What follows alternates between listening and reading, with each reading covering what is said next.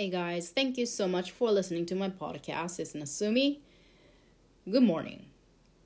今日はね、朝にレコードイングをしていて、私、ポッドキャストって大体お昼にするんですよ。なぜかわかんないけど、なんかそういうことになってるの。そういうことになってるんですが、今日はちょっと朝、時間があったから朝、レコーディングをしております。はい、あのね、What's up, what's up, you guys? Like, what's up with Nasumi? をちょっと、ちょっとミニエピソード話したいなと思うんですけど、あのね、ちょっと、家族って、家族って、なんだと思う？なんだと思う？なんかちょっとそれ壮大すぎるんだけど、あのね、最近、まあ最近じゃないよね。もうなんか結構何ヶ月もなんだけど、あのうちうちはねアパートに住んでるんですね現在。であのだからまあえそれであの一番端っこにいるから両隣いるわけじゃなくて一つだけ？隣お隣さん一つ一軒だけがこう直にこうなんていうの？connect not, not connected but you know what I mean? Like you, we are next to like とその隣同士っていうお隣さんはそこの一軒だけなんだけどまあそれと下とね。下の階の人と。で、まあ、そのお隣さんが間取りがうちとまあ同じでで家族構成もあの4人家族で、まあ、その話をしたことないんだけどそのモダンモダンデイズなんであの話をしたことないんだけどでも、まあ挨拶程度ですよね。で多分うちの子たちよりはちょっと上中学生ぐらい中学校と多分小学校高学年ぐらいのあの女の子2人がいるんだけどであのその朝毎朝ね毎朝あのまあうちが起き出す時間っていうのが大体6時頃なんですけどあのその時間単位にまあ最初にもう起きたらまずトイレ行くじゃないですか。でトイレが一番そのお隣さんとこうつながってるとこなのよ。この壁一枚でつながってるとこでお隣さんの声がすっごい聞こえてくるのね。あのめっちゃお母さん怒ってんのよ。でなんかまあちょっとそのはっきりは聞こえないじゃない？でその壁越しになんか「うんすーん」みたいな聞こえてきて「うんすーんもう起きなさい」みたいなこと多分言ってるのよね「うんじゃーん」っていうのは分かるのよ。でなんかそれでもう何回も何回もお母さんが「うんひゃーん」って言っててでそれでなんかその日によるともうお母さんもなんかちょっと切れる切れ切れてて、もう、お母さんみたいな感じで、はいなんか朝からすっごい説教してるのが聞こえてくるんだけど、なんか私はなんかそれ聞きながらちょっと、微笑ましいじゃないけど、微笑ましくはないよね。朝から結構なバトルだと思うんだけど、でもまああそこの家庭は多分お母さんが結構強くって子供は別に特に言い返してるような感じもないのよね。でもう早く起きていきなさいって多分言ってるんだろうけどまあそれで私とクリスで、まあ、また今日も言ってたねみたいなこと話するんだけど。でねもう毎日毎日一緒なのよ。もうその6時頃同じような時間に多分ああそこも起き出してあのあまあ多分お母さんもちょっと早く起きてんのかな。多分いろいろ用意してるから私よりきっと早く起きてますけどあのいつもいつもそうなんだよ。でね子供も子供もこう成長がないというか何て言うんだろうもう毎日お母さんに同じことにのについて怒られっぱなし。で毎日お母さんもそういうこともやってもう毎日こうだわって多分切れてるんだろうけど毎日同じことやってるんですよね。で まあ家族ってでもそういうもんだなって私思うんですよ。その家族って結局はあの毎日同じこと繰り返してる人たちなんですよね。それでなんか私たちって大人になってなんかちょっと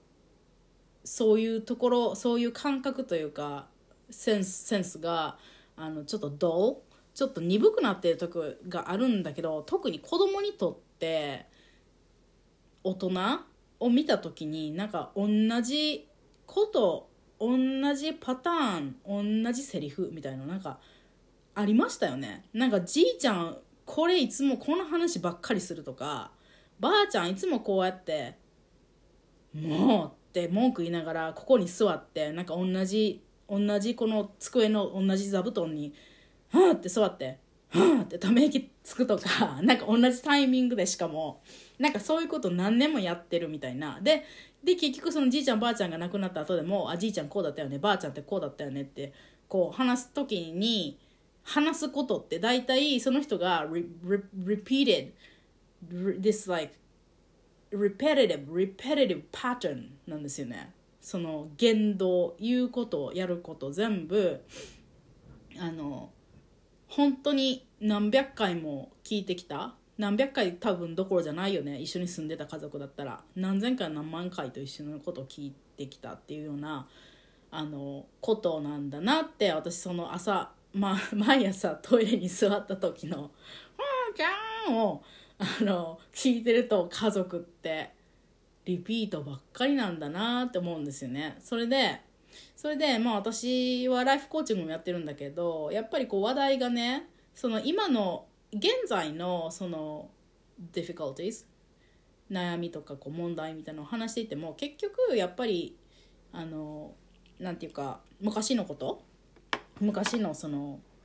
クライアントさんの昔の話とかこの幼少期の話とかにやっぱりあの行き着くこともよくあるんであのなんていうかねその小さい時にそうやって「あーちゃん」ってな毎日こう怒られたこととかじいちゃんがいつも言ってたこととかばあちゃんがいつも言ってたこととかなんかそういうのっていうのはやっぱりすっごい数でリピートをされているからいやそりゃ絶対人格に影響するなって思うんですよ。いやだってお隣さんだってねまあその人一人一人性格が違うしバックグラウンドっていうのも違うしその家族関係家族のダイナミックっていうのも違うからその一概にあの毎朝の「あーちゃん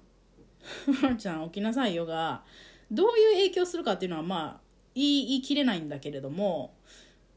でもなんか多分あの子たちもなんかなんかをそこでこう学んでいるというかなんか将来こう思い癖ビリーフみたいになることをあそこで培っているんだろうなって思うんですよね。まあ例えばですけど例えばですけどまあお母さんはどんな時でも起こしてくれるって思うかもしれないしなんかお母さんはやっぱり私のことを愛してくれているから毎朝どんなに怒っていても起こしてくれるっていうような受け取り方をしてお母さんというのはそういうものだっていうような思い込みでこれから生きていくかもしれないしもしくはあの、ま、私は毎日怒鳴られてなんか全然愛してくれなかったって取るかもしれない。そのうんまあその私がそなんていうの？それも真反対のこと言ってるけど私はそそれだけを聞いただけではど、ね、そその子がどう取るかか全然わかんないからあの、まあ、例えばの話なんだけどね。あの怒鳴られる存在なんだみたいな存在に扱われる存在なんだっていうふうにどこか無意識の深いところでねその毎毎日毎日毎回毎回同じパターンで繰り返されることを経験しているとあのまあいろんなことが重なってあのそういうふうなその人の全生きる上での前提みたいなものが構築されていくんだなってなんか思う思って思うんですよねそれを聞きながらね。でまあそれがその人生に対して前向きになれるような思い込みだったらあのそれを本当に強み強みというか武器みたいにしてあの言ったらいいんだけれどもまあそういうのがもしその自己価値観とか自己肯定感とかに響いてくるようなねものになったら本当にあのまあ苦しい後で苦しくなるなってねそういうことに気づくっていう気づいて修正するようなステップを踏むっていう場合もあるだろうしまあそれは本当に分かんないからねそのやっぱりこうどういうことがどういうふうに影響するっていうのは全然計算できるところまでできるけど私たちってやっぱ計算できないところもあるし子供が現在なんかそういうことをどういうふうに捉えているのかっていうのも、まあ、分かんない部分もあるからまあ本当に何がいい悪いっては言えないんだけどでも言えることは家族っていうのはこういうふうにして共通のなんかパターンを日々重ね 日々こうやってなんかエネルギーを交換しながら生きているんだなっていうことをねあのすごい思いました。あのワンワン物語のさ知ってます？ワンワン物語見たことあります？ディズニーの皆さん。私あれを子供の時に日本語吹き替えでずっと見てたから日本語で覚えてるんだけどあのなんかすごいおじいさん犬いるじゃないですか。あのしわしわの。あのレイディあの主人公のあの女の子のレイディーすごい可愛いスパニエルの犬。とハングアウトしているのがなぜかじいさん犬2人で。でそれでなんかそのうちの1匹がすごいもうしわしわのなんか大型犬でなんかその人がいつも「リライブル D さんの話はしたかな?」っていうのがなんかセリフがあってね。それをそれいつも言うのよ「もうリライブル D さんのもう何回もしたよ」みたいな感じなんだけど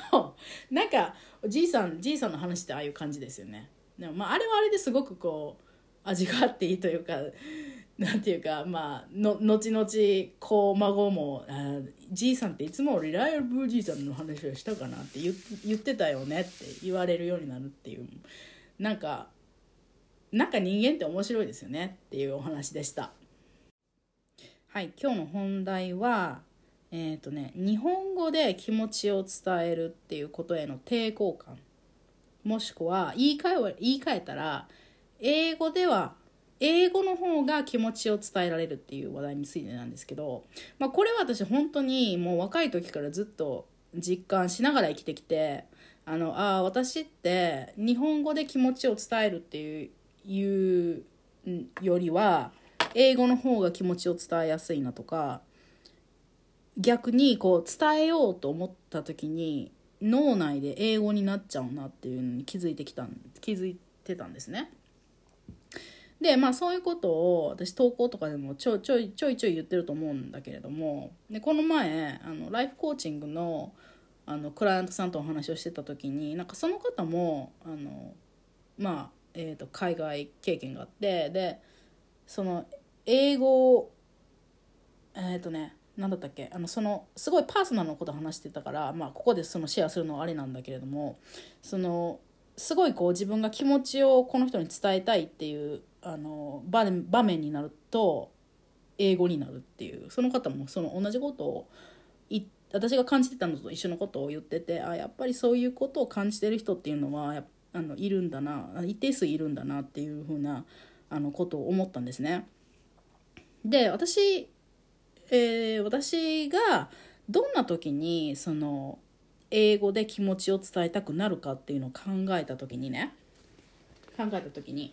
2パターンがあって1つがすっごくパーソナルなこととかエモーショナルなことを言う場面っていうのが1つ。でもうもう1つが2つ目が言いにくいことを言う場面っていうのがあってなんかねそういう時に私英語にスイッチしたくなっちゃってで話している人がもし英語も日本語も両方できる人だったら結構英語で言っちゃったりするんですよね。でもこれはあの対面でスピーキングっていう場面もそうだしテキストでやり取りする時もそうなんですよね。私結構インスタグラムの DM で他の英語コーチの方とか英語なんかまあ英語関係の人と DM すること結構あるんですけどでもその時もあのそうですね。なんかエモーショナル溢れる時なんかすごいハッピーなんか「Thank you so much」みたいなこと言いたい時とかあとはすごいパーソナルなことをだからパーソナルっていうのは要はちょっと言いにくいことですよね。そんな大っぴらに言い言いたくないこと。オピニオネイテッドしているようなこととかあのそういうふうなことなら私英語で売っちゃうんですよね、まあ、もちろん相手英語相手は英語コーチだったりとか英語 related people だからまあそれでも差し支えはないだろうと思ってそうするんだけどででもね皆さん結構日本語でそれでも返してきてくれるからあみんなすごいなと思うんだよね。私はあのそういうのの時にやっぱり英語になっちゃうなと思ってあのちょっと観察をしているんだけど、まあ、それがいい悪いっては言わ言わないあえて言わず自分でジャッジしたくないから自分のこともね。あのそれいい悪いは言わないんだけど、まあ、私はそういうことそういう傾向があるんだなというふうに見ているんだけどでまあ私なりに考えた原因っていうのがねあの、まあ、とりあえずこれも2つ2つこう I, I came up with these two points なんだけど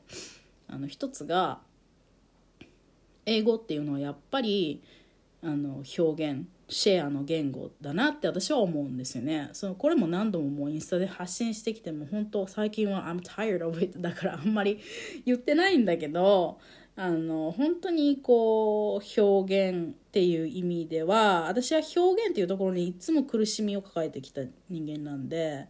あのすごく I become obsessed with it って感じなんですよね。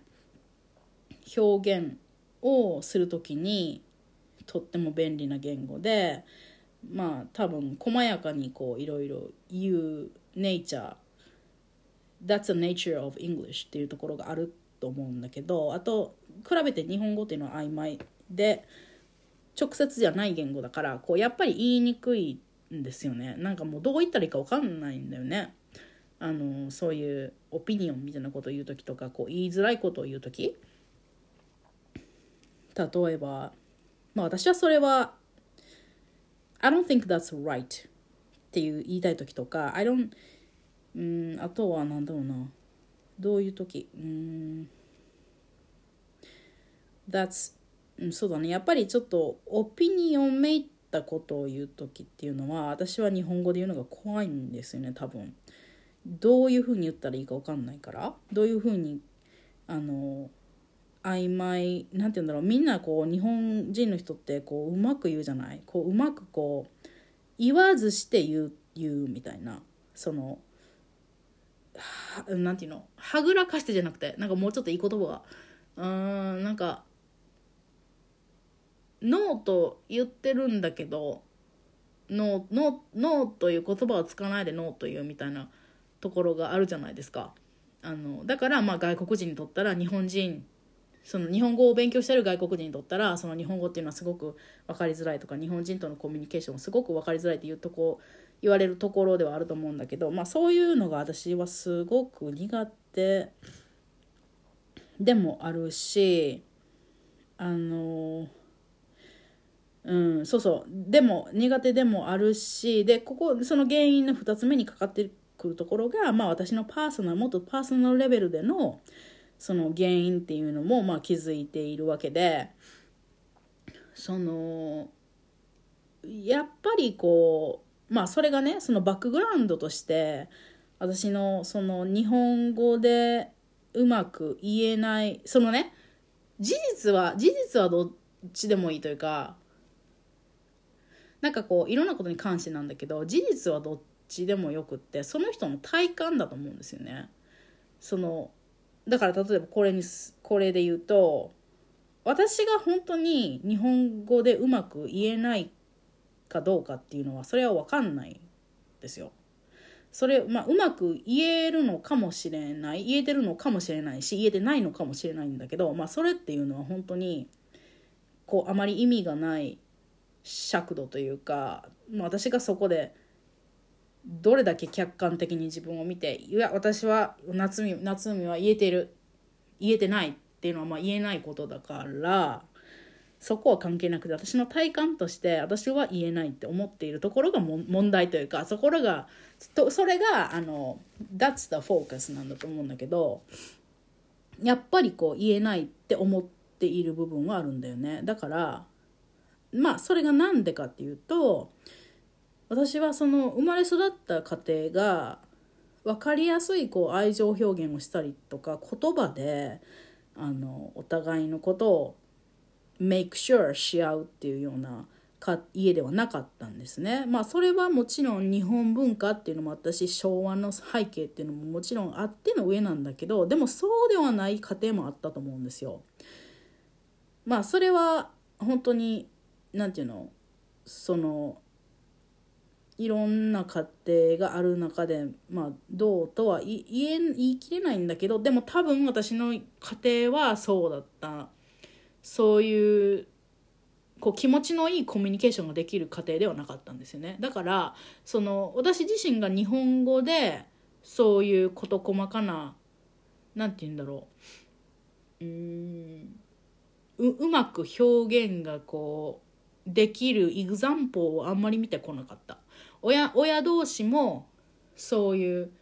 事細やかなコミュニケーションができるじゃなかったし親子私との関係もそうじゃなかったから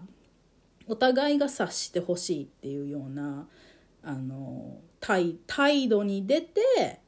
相手をコントロールするっていうか相手を相手を動かすっていうような過程だったからまああんまり健全とは言えなかったですよね。だからそういう日本語をで direct indirect either way. そういう日本語が出てこないのが私のネイチャーなんですよね。なんかそうなっちゃっている。そういうところでいてそうなってきたその18年間があった。人生の最初の18年間がそういうことだった。で18歳で英語で出会った時にその英語っていう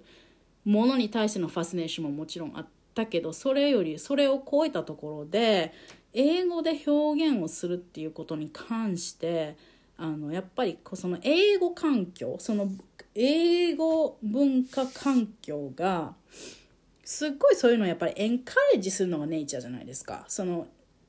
英語を学ぶ時に I, I want to know your opinion. What do you think? Why do you think that way? っていうのがやっぱり皆さん感じると思うんですけど英語を勉強しているとやっぱそこが要になってくるところだと思うんですよね。みんなあなたのことを知りたいんですよ。あなたが何を考えているのか何を感じているのか。でシェアして表現をするのが Nature of English だからもう本当に私が生まれ育った家庭とは真反対のことが起こった。ですよね。だからもうそこに没頭していった。嬉しかったんですよね。やっぱり自分が思っていること出してもいいよ。出してもいいよっていうか出さないと始まらないよっていうようなあの英語の環境英語文化っていうところに入った時にあのそのややっぱりその18年間心の内をこう出せなかったから出せなかったし出し方も分かんなかったし日本人日本語でのそういうあの技術を持ち合わせていなかったからやっぱりうんそうそう。持ち合わせてなかった18年やってこなかったからでねそのやそれでも別に大丈夫な人は大丈夫なのかもしれない。そういう意見を出さない出せ出さないことが意見をそそこまでないないっていう人も多分いると思う。まあ多分ないと思ってるだけなんだろうけどね。あのでもまあ私はすごくいっぱいあったのよ多分。18年間言いたかったけど言えなかったことっていうのがたくさんあったからもうそこで全部こう蓋がポーンって外れちゃったんですよね多分。その英語だったら聞いてもらえるし英語だったら話せるっていう風にそういう風な理解を多分どこかでしてしまってで逆に日本語だったら言えないっていうようなあのとこそういうパターンパターンになってしまったって今今でもまだ引きずっているしあの、まあ、若いうちはもっともっとそれそれが顕著その差が顕著だったんですね。英語で言えること日本語で言えることっていうこの差がすごく顕著だったんだけどだからあのまあその私の話で言ったクライアントさんクライアントさんも含めなんですけどやっぱりそういうところを感じている人っては結構多いのかなと思う。その日本語の社会日本語文化日本語の社会であのどうしてもこう言い切れなかったこととか言っちゃいけないと思ったこととかうんなんかこれは too personal too emotional I shouldn't show it なんかそのオピニオンというよりもその感情とかもそうですよね。感情とかもアメリカ人とかの方が圧倒的に出すしあのまあだそういううんまあ文化の違いって言えばそうなんだけどでもなんかね日本人の人はややっぱりどこかでそういうふうに抑圧している部分がすごくあるからあのうんなんかみんな悶々としていたりねなんかそういうのもあるんだろうなって思うんですね。で How about you? なんかこれを聞いてる皆さん聞いてくれてる皆さんはそういうとこありますかね？皆さん英語に何らかの携わりがある人が多いと思うんだけどやっぱり英語で英語の方が言いやすいなって思うこととか日本語だったらちょっと言えないかなって思うようなことあのありありますかね？どうだろう？で私一応解決策としてはまあこれ問題で問題でもないんだけどね。問題ではないと思う私は。問題といえば問題だけど問題でもないと。なんかどっちでもいいどっちでもいいよね。そのなんか私がそういうパス to personal to emotional のことについて英語で話したいって思うんであったらまあ仕方ない仕方ないというかさなんかそういうもんなんでしょうよ。って思うんだよね。最近はちょっと開き直っているのかな。なんか前はもっといや私英語で言っているようなことをちゃんと日本語でもちゃんとちゃんとこう言えるようになりたいって思ったけどでもそれはやっぱり日本文化にそぐわないんだよね。っていうところにも気づきだしてだからなんかまあ言っ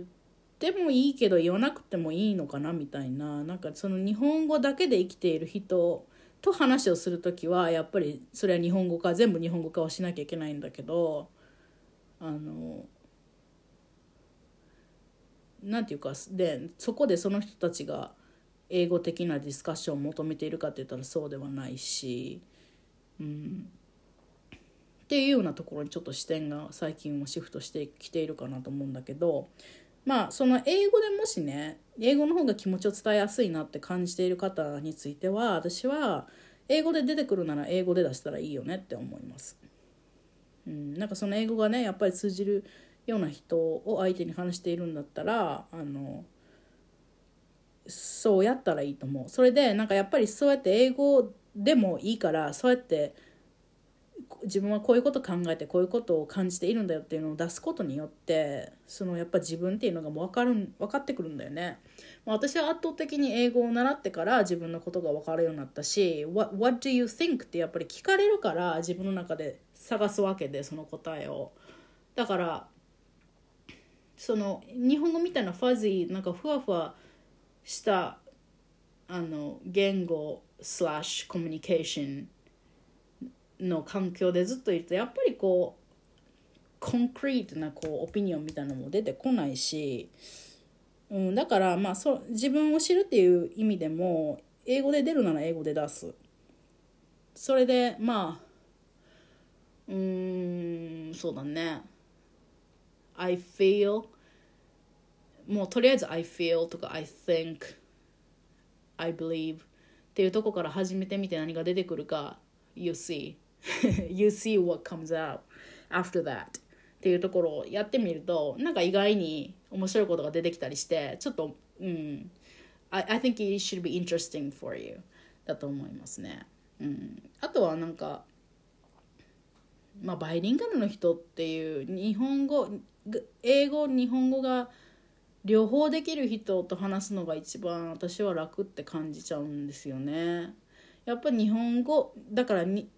別に日本人が悪いとか全然言ってないんだけど私がその一番カンフタブルっていう感じるのは両方両方こうミックスさせても分かってくれる人。やっぱり日本語だけっていう方はあのその言語の問題もあるけどやっぱねモノモノリンガルのこの見方一個の言語のその、まあ、特に日本語の言語だけの思想発想になっているからうんちょっと物足りない感じがしちゃうんだよね。私はこうまあこうもなんていうの深く話をしているとなんかちょっとそこに物足りなさを感じてしまうからあのまあ両方もしくはマルタイリンガルマルタイカルチャーを知っている人の方がなんか面白さを感じちゃうからまあそれは私の個人的な傾向なんだろうけどあの新しい見方が知りたいとかね。なんかそういうのが私は好きだからあの、まあ、そっちに行っちゃうっていうのはあるあるありますよね。まあでもそれはそれでいいと思うしね別にそんな人のプレフェレンスだから。で私がその思うにそのバイリンガルとの腹水出てきた。バイリンガルとのコミュニケーションが一番楽っていうのもあるんだけどその中でも私が一番楽自然こう気張ら一番気張らずにできるコミュニケーションの方法っていうのがこれも私の中で何年も前から気づいていることなんだけど日本語で入れて英語で出すっていうのが私の中では一番楽なんですよね。この構造。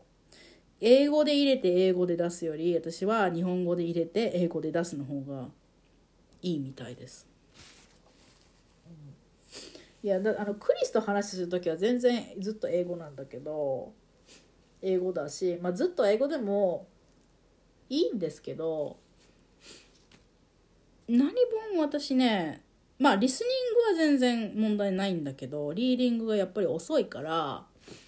その英語の本を読まないこともないし英語のマガジンとかニュースペーパー読まないこともないんだけどやっぱり情報収集に時間がかかるんだよね日本語と比べると。だから情報をさっとだってなんか日本語だったらそのスキャンスキムっていうのを5 seconds で済むところを英語だったらそのやっぱ倍3倍みたいな感じでかかってくるとなんだろう。焦焦る焦る焦るじゃない。えー、焦るじゃない。I'm not patient. Not patient enough ってなるのかな多分。なんかだから多分リーディングのリーディングがの速度も伸びないんだろうけどやっぱそのオプションがあるとそっちに頼っちゃうかな私は。だからそもそもやっぱり私の母語は日本語なんですよね。日本やっぱり日本語っていうのは基礎にあってその日本語で一瞬パッと見たら全部いる情報が入るっていうのはやっぱりその That's my mother language なんだと思うんだけどでもそのやなぜかやっぱり出す表現をする伝えるコミュニケーションを取るってなると英語の方がいいなって思う時が結構あるんですよね。だからもうそういうふうに本当に私のマインドセットがそうなっちゃったんだと思う。もう20年かけてあの日本語で伝えられない誰にも聞いてもらえないっていうようなマインドセットから英語に出会って英語だと聞いてもらえる英語だと伝えられる英語だとエンカレッジされるっていうの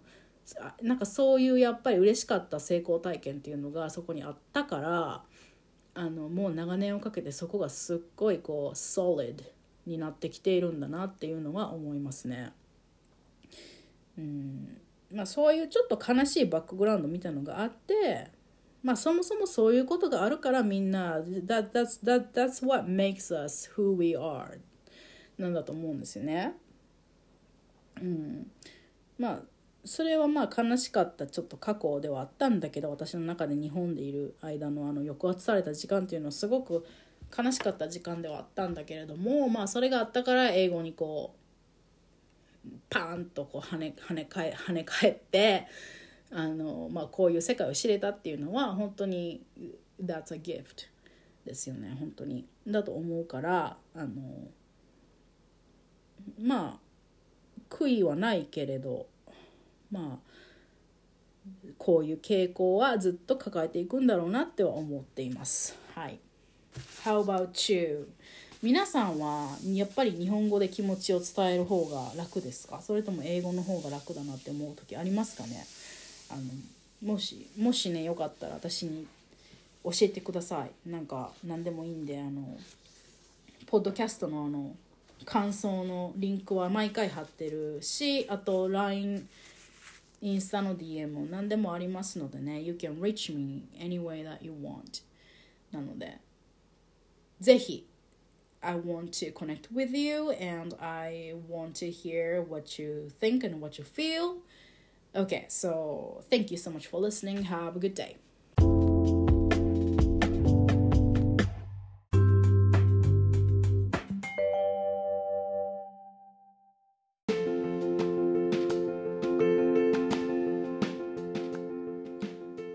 So much for listening to my podcast. I offer an English communication life coaching program, but I don't offer standard Eikaiwa lessons. I use a much deeper introspective mindset work to construct the lifestyle you wish to have. My hope and mission is for all the bilingual, bicultural people like you to live more happily anywhere in the world.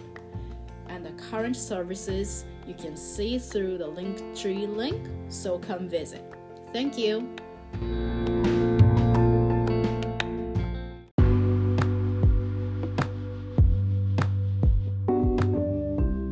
Hey guys, it's Nasumi. Welcome to my podcast. On this podcast, I share my ideas, thoughts, and feelings to give you some inspiration so that you can enjoy your bilingual and bicultural life.